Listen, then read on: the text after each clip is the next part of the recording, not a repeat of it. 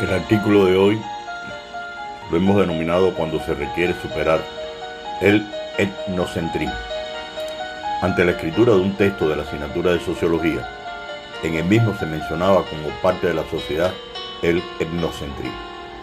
Término no muy poco común en ser mencionado, pero sí tal vez aplicable a las personas que por razones diversas hemos sido emigrantes y que con mucha razón arrastramos la cultura del país de origen modismo al hablar, la comida, la música y otros gustos, donde cuesta adaptarse a la nueva cultura que nos acepta y que tratamos de digerir. Para tratar de profundizar un tanto más, recurriré a la definición del etnocentrismo. Entiéndase, actitud del grupo, raza o sociedad que presupone su, su superioridad sobre los demás y hace de la cultura propia el criterio exclusivo para interpretar y valorar la cultura y los comportamientos de esos otros grupos, razas o sociedades.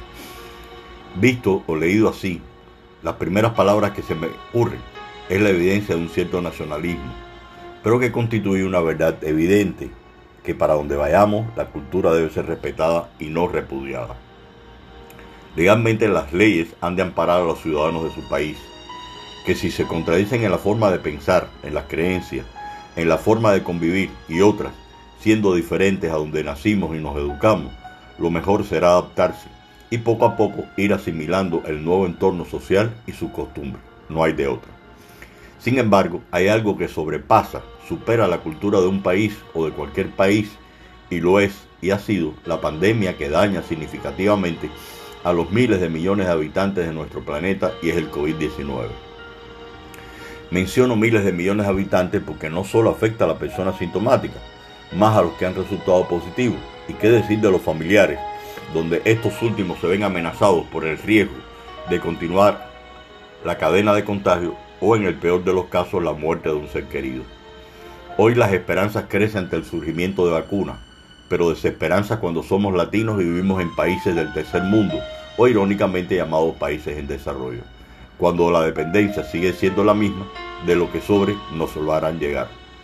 Una vez más han sido desnudadas las instituciones del sector salud, a pesar de las respuestas más que brillantes del personal de salud, de impecable comportamiento, incansable, pero también ha fallado el comportamiento de las personas que salen a la calle sin cuidado alguno, a pesar del descenso en algunos países del contagio y en otros con nuevas olas de recrudecimiento del virus.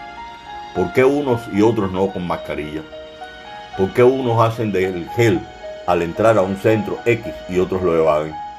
¿Por qué otros se hacen escurridizos ante el medidor de temperatura? ¿Por qué en el bus, camión o guagua unos sin medidas de protección de las ya orientadas hasta la saciedad por los medios de comunicación? ¿Qué decir de la realización de festejos? Peor cuando aprecio huelgas en países del primer mundo cuyo motivo es respetar los derechos humanos por tener la boca tapada o protegida para poder hablar libremente y ser escuchado y por ende que se cuide el contagio que quiera, siendo un problema de cada cual. Es cierto que el cuido es la responsabilidad de la familia, de las personas conscientes del daño para lo cual no se requiere mucha escolaridad cuando las personas caen como moscas. ¿Saben qué? La educación de generaciones ha quedado también en entredicho, sin distinción de clases sociales, hecho que nos permite analizar una vez más que la educación es vital, vital, profesores, educadores, tenemos trabajo para rato. Gracias.